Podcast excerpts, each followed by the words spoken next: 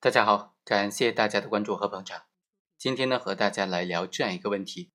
判决生效之后才发现遗漏的这些犯罪事实，该怎么处理呢？通过这个案件和大家来聊一聊。检察机关就指控，二零一零年四月到二零一一年的三月期间，除了四川省高院作出的一个终审判决当中。认定本案被告人王某的犯罪事实之外，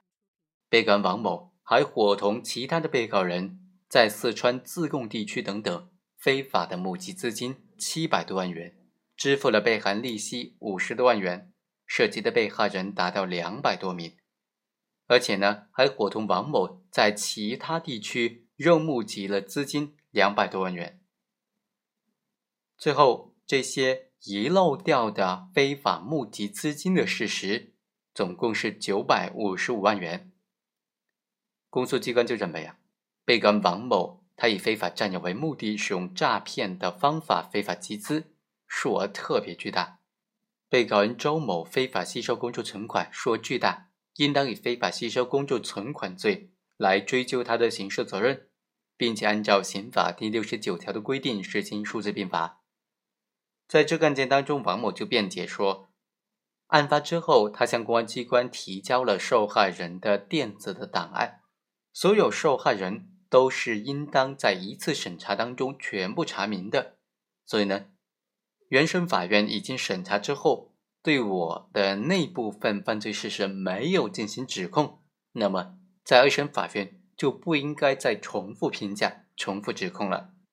他的辩护人也提出。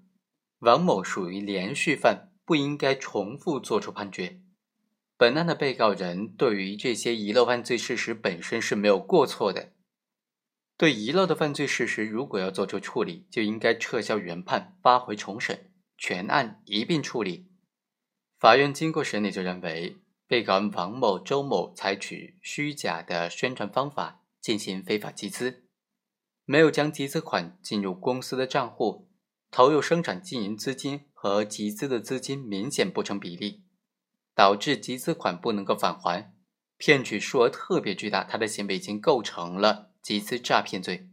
被告人王丽华在协助王超集资的过程当中，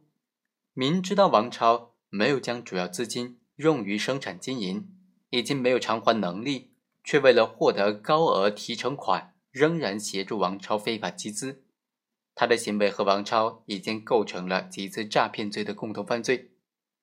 被告人周某违反国家金融管理法规的规定，接受王某的安排，非法的向公众吸收资金，数额特别巨大，构成了非法吸收公众存款罪。